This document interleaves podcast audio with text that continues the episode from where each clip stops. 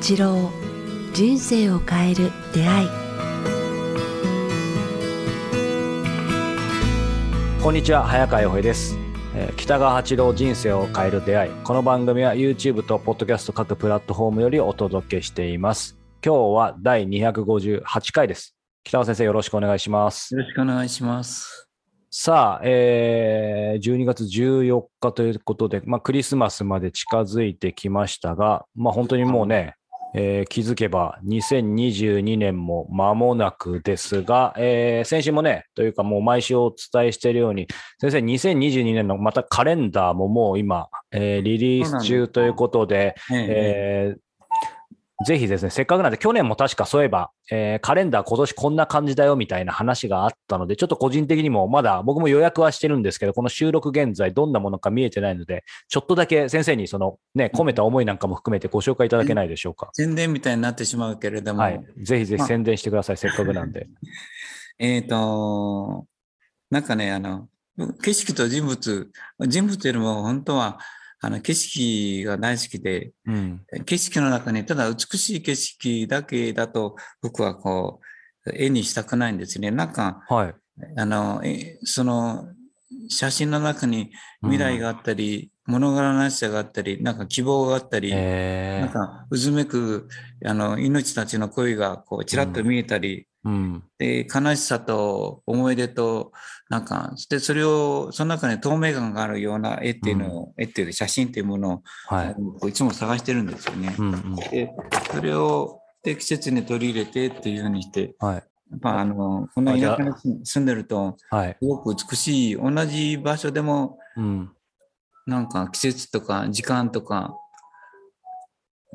によってこう顔が違うというかね、表情が違うんですね。同じあの、景色あ場所に立って写真を撮ってもね。うん。でも、まあ、それをに言葉を結びつけてあの、出すんですけども、まあ、テーマとしてはいつも桜とかそれから、はい。あの入道雲うん。それから青い空、から秋の田植えとはい稲刈りとか、それから雪景色とか、夕日、うん特に夕日ですね。はいはいはいはい。それから広いこう平野とか、まあ、あそういうものをこういつもちょっとテーマうん。なんですね。ただただ美しいだけだとこう取り上げたくないなうんうんってうん思ってますけど。ちなみにせっかくなんで先生、じゃあ、あの、どんな感じがちょろっと、そ、そちらに今手元カレンダーあるようでしたら、画面に映して見ていただけるとい、いんですか？YouTube の方は、あの、分かって嬉しいんじゃないかなと思いますけども。えっと、そうですね。いくつかありますね。これは私があ写ってる。ああ、先生が映るの結構珍しくないですか？これはどっか、神社？そうですね、あの佐賀佐賀の稲荷神社で、まだ本当はこの赤いあのあれがのあれがまだずっと続いてるんですけどね、はいはいはい。あの撮ってくれた立ち姿とか、あすごい。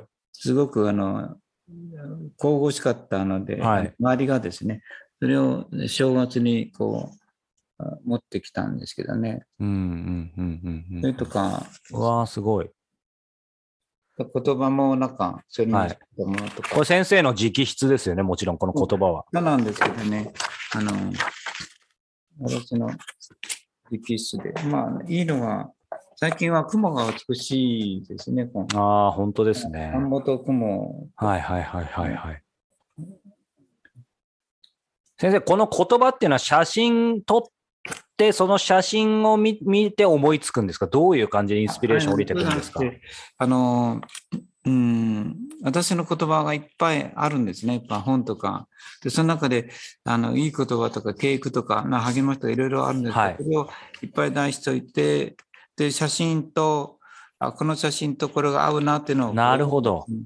だから、へ両方も200か300ぐらいの写真と、やっぱ200か300ぐらいの言葉を選んでって、こう、あの、その作業が結構楽しいって言いますか、ーへー面白いっていうか素敵なクリエイティブな作業ですね。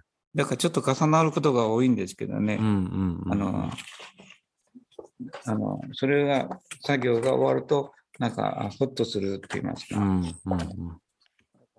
例えば、この夕日なんかも、まあ、必ず夕日は、ああ、そうですよね、先生のは。必ず。と思ってはいるんですけども、はい。うんうわ、すごい素敵。やっぱほっとするんですね。いやー、しますよ。で、まあ、夕日っていうのは、なんか、その場所、その都度、うんその時間によって、毎回同じのがないんですよね。はい。すごく美しいっていうか、毎回載せるようにしてます。うんちょうど、あの、これ僕は2021年バージョンですけど、ちょうど11月が、これも夕暮れですよね。ああ、そう。今年なの朝もすごいいい夕暮れ、あそうそうのでうんあ、今年はそうですね。爆発したんですけどね、そうだ。あんまり近づけなかったんですけど、これはこう、はい巣箱なんですね。こううん実際の写真の方が美しくて、うん。小林さんという方が送ってきたんですけども、うんなんかすごく美しい諏訪湖のすがすがしい写真うん、なんか風情、風情ありますね。いただいたとか、あうんもう一つ面白いのがあります。これがいいんですよね。えーこの写真はおすすめです。切り取って貼っておくといいなって思ううん。写真が一つあります。えっと、何月だったかな ?5 月か。5月。不思議な写真が時々撮れるんですよね。へえ。不思議な写真ですか？それはちょっと拝見したいですね。うん、撮れないだろうな。これ、な、なんでしょうね、その丸いのは。なんだ？光の輪がこう地上から蒸気が湧くんですよね。あ、それ光というか、蒸気上から上から刺した、あの、はいはい、光さしてますね。そこからあのあの冬あ、4月、5月ぐらいね、大地からうん温めると、大地の気あの蒸気が、はい湯気が湧くんですよね。うんうんうん。で、それに対して光が当たると、こんな不思議な丸い、なんか、ええ虹のような不思議ですね。まあ、一瞬で消えてしまうんですよ。あ、そうなんですね。もうまさに奇跡ですね。そうと撮ったって撮れて、もう一枚と思ったら、もうなんか、消えてるんですよね。実際の写真はもっと美しいんですけど、うん、だから桜が出ると桜色になったり、秋だと秋色になったりですね、うん。夏だと緑色になったり、なうんか、すごい不思議な写真がいつも撮れるんですね。うんうんちなみに、その、あれですよね、先生、カレンダーは、あの、今、写真の方がもちろん、あの、一番ポイントですけど、あの、日付の方もね、あの、毎日の月齢が一目で分かるイラストがついてていいですよね、やっぱり。そうですね。まあ、いつが満月なのかとかね。これ、磯部さんという方があの提案はい。だから、あのやっぱ、僕はあの、早川君にいつもよく言ってるように、昼間は人間の時間って言いますかね、こううん人間活動の時間になんか電車や人や人の動きや経済を見るけれど、はい夜はなんか宇宙とつながる時間って言いますかね。だから、夜は必ず宇宙、一日一回、神様は人間の時間とはい。宇宙との会話の時間をくれてるから、うんまあ、二つの二元的なものがあるから、夜はあうん宇宙宇宙っていうかね、その月,、はい。月の向こうの世界と話そうという意味で、うん。満月のあれがあるといいんですよね。こううんうんうんうんでこれちょうど今流れてる回は12月14日だと思いますけど、そういう意味では僕、2021年のカレンダー見てると、12月19日直近だと満月の予定ですねっていうのが、こう、楽しめていいですよね。普段忙しく世話しなくしてると、そのやっぱりそういうの忘れがちになりますけど、先生のカレンダーってそういうことを思い出させてくれますよね。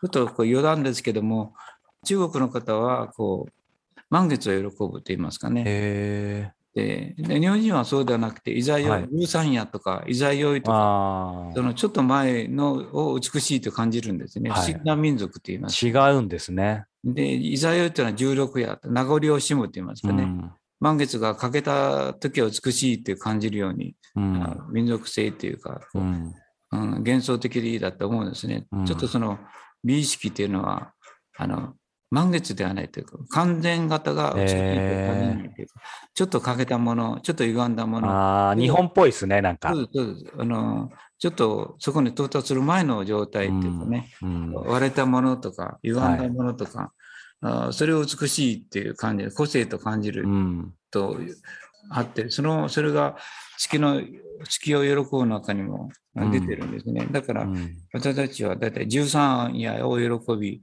うんいざよい16夜の月をこう尊ぶと言いますかね。うんうんうんだから満月よりもそちらを喜ぶ民族だなと。えーそんなこともなんか分かりそうですけど。先生、こう今カレンダーご紹介いただきましたけど、やはり今日最後に伺いたいのはですね、今回のこのタイトルというかテーマ、あえー先生、最初の表表紙出せますか？はい。さすが、早川さんですね。そこに行くもんね。いや、もちろん気になりますよ。そ、そこに文字出せますか？ちょっともうちょっと引いていただいて。あ、ありました。はい。思いがけない展開につながる年ということで、2022年の、えーことだと思いますけど、先生、この言葉に込めた思い、最後にお話しいただけますか、ありますね。やっぱ、あ我々はもう2年間、まあ人によっては3年間ほど、あの、コロナで苦しんだと思うんですね。で、まあ、早川君も私も、ワクチン打って、2回打って、もう3回目が来るって言いますかね、ワクチンはもう70%越したみたいですけども、うん。やがて3回目が来始め、あの、ワクチンが回り始めると、まあ、ほとんどの方が、あの、精神的にも肉体的にも、この、あの、コロナから少し脱出できるって言いますかね、うん。それがもう来年やってくるだろうっていうか、うんで、来年の春には、ほぼそういう精神的に脱出できた状態。だから、あーそこで出てくるのは、今までじーっとしてたあー生き方ではなではなくて、はい。思いがけない展開につながる。うん思いがけない展開だけではなくて、思いがけない展開につながる年になるだろうっていうかね。うんうんうんだからそれを意識すると本当に思いがけないいいことや思いがけない会社あの自分のし事業や思いがけない人とつながったり、えー全然過去縁のなかった人とつながるって言いますかね。それよりも新しい年になるだろう。どうか、それを意識して、そういう生き方をを思ってると、きっとそれがやってくるよっていうのが、うんこのカレンダー、来年の思いですね。えーなんか楽しみですね、聞くだけで。そうですもう、これはもう1年、今年の初めぐらいから、こうんの、あれしたんだけど、ぴったり当たりましたね。うんうんうん来年ぐらいから良くなっていくだろああ、そうですね。う。その、来年は思いがけない展開につながる年になるよっていうことを、うんこのなんか、カレンダーに思いを込めてます。うん、それは先生、こう今思いがけない展開になるよ、展開につながるよっていうことを意識するっていうふうにおっしゃいましたけど、あの、あんまり別に力む必要はなくて、本当にそういう年になるんだろうな、そういう年になるとなんていうんですよあのそはいそのくらいの心持ちでいいんでしょそうですよね。あんまり力入れすぎてもね。まあ、近いってきっとなるよって、あ、そうなんだ、それうんじゃあ楽しみに待とうっていうぐらいでいいと思うんですね。そしたら、いやー、本当にやってきたとか、いや、思いがけの方向に人生は回ってるなっていう、うんで思いがけない人と出会ったなっていうことが、やっぱ人生の前半、もしくは後半から夏、はい。春過ぎから出てくると思いますので、うんうんうん来年を新しいスタートにしてほしいなと思います。いやー楽しみです。うんさあ、ということで、今ちょっと YouTube の方画面共有していますが、えーこのカレンダーなんですが、北川八郎ホームページ、このトップページにちょうどカレンダー、思いがけない展開につながる年とありますので、そこをクリックいただくと、えー具体的にお申し込み方法が、えー書いてありますので、えーぜひこちらからチェックしてみてください。えっ、と、ポッドキャストの方は多分、えー概要欄に、えーそのカレンダー、ホームページのリンクがあると思いますので、えーそちらからぜひぜひ、僕も何、何年目だろうもう5年目ぐらいだと思いますが、毎年、ねうんはいなんか本当に毎日目につくとこに飾ってるんですけど、まあそういう意味ではまだまだかもしれないですけど、やっぱり忙しい日々で、こう毎日は見られてないんですけど、ふとこう、ああ、なんかちょっとしんどいなみたいな時に目につくとこ置いてると、まさに北川先生が僕の中に現れてですね、なんかその言葉と写真が染み込むので、一番いいのはトイレだ。